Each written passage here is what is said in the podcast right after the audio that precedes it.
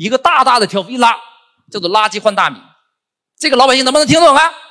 能听得懂。哎，很多家庭主妇一听垃圾可以换大米，哎，那老百姓来了，什么垃圾可以换？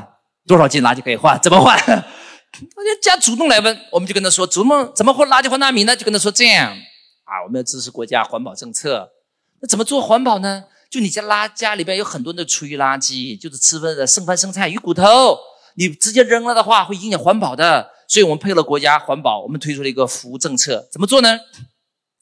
你交五百元押金，然后呢，你把我们这个专门用的像个小煤气罐的设备拿回家里边去，我们给你使用。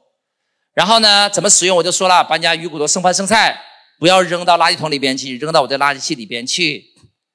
然后你拿你的手机 APP 来控制它的开关，它会打扮打碎之后就直接排掉了，你不是省事儿了吗？更重要是啊，国家为了奖励你这种垃圾分类的行为呀，每个月给你算积分，因为我你的设备使用了多长时间，搅拌了多少公斤的垃圾，我们有统计，这个统计直接变成的积分。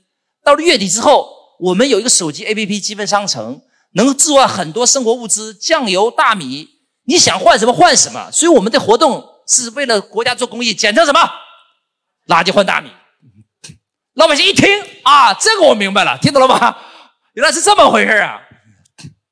很多老百姓说：“那好，交五百块钱押金回去体验。”老百姓一体验，哎，这是人都有叫做一个心理，就是由俭入奢易，由奢入俭难。只要他习惯了这个东西，你让他再改回去，他改不回去了，听懂了吧？